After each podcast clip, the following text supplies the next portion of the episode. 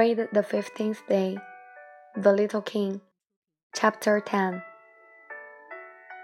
Do not go, said the king, who was very proud of having a subject. Do not go. I will make you a minister.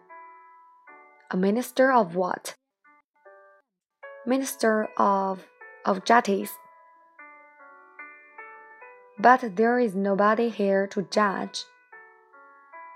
We do not know that, the king said to him.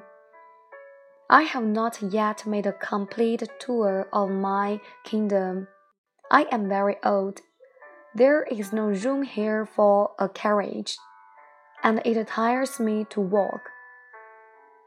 Oh, but I have looked already, said the little prince, turning around to give one more glance to the other side of the planet. On that side, as on this, there was nobody at all. Then you shall judge yourself, the king answered. That is the most difficult thing of all. It is much more difficult to judge oneself than to judge others. If you succeed in judging yourself rightly, then you are indeed a man of true wisdom. Yes, said the little prince, but I can judge myself anywhere. I do not need to live on this planet. Um, um, said the little king. I have good reason to believe that somewhere on my planet there is an old rat. I hear him at night. You can judge this old rat. From time to time, you will condemn him to death. Thus, his life will depend on your justice. But you will pardon him on each occasion, for he must be treated thriftily. He is the only one we have. I, replied the little prince, do not like to condemn anyone to death, and now I think I will go on my way. No, said the king.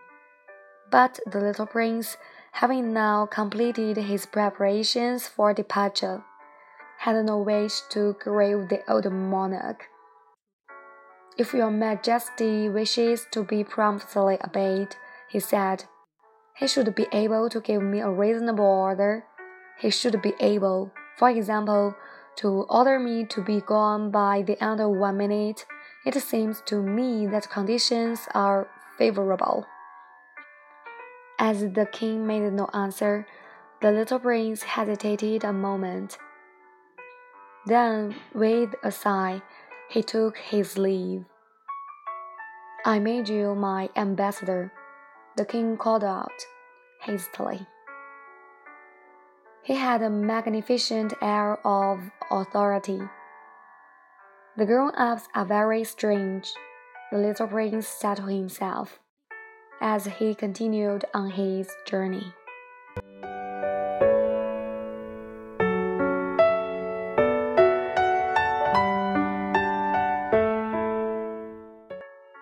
Okay, that is today's story. I'll see you tomorrow.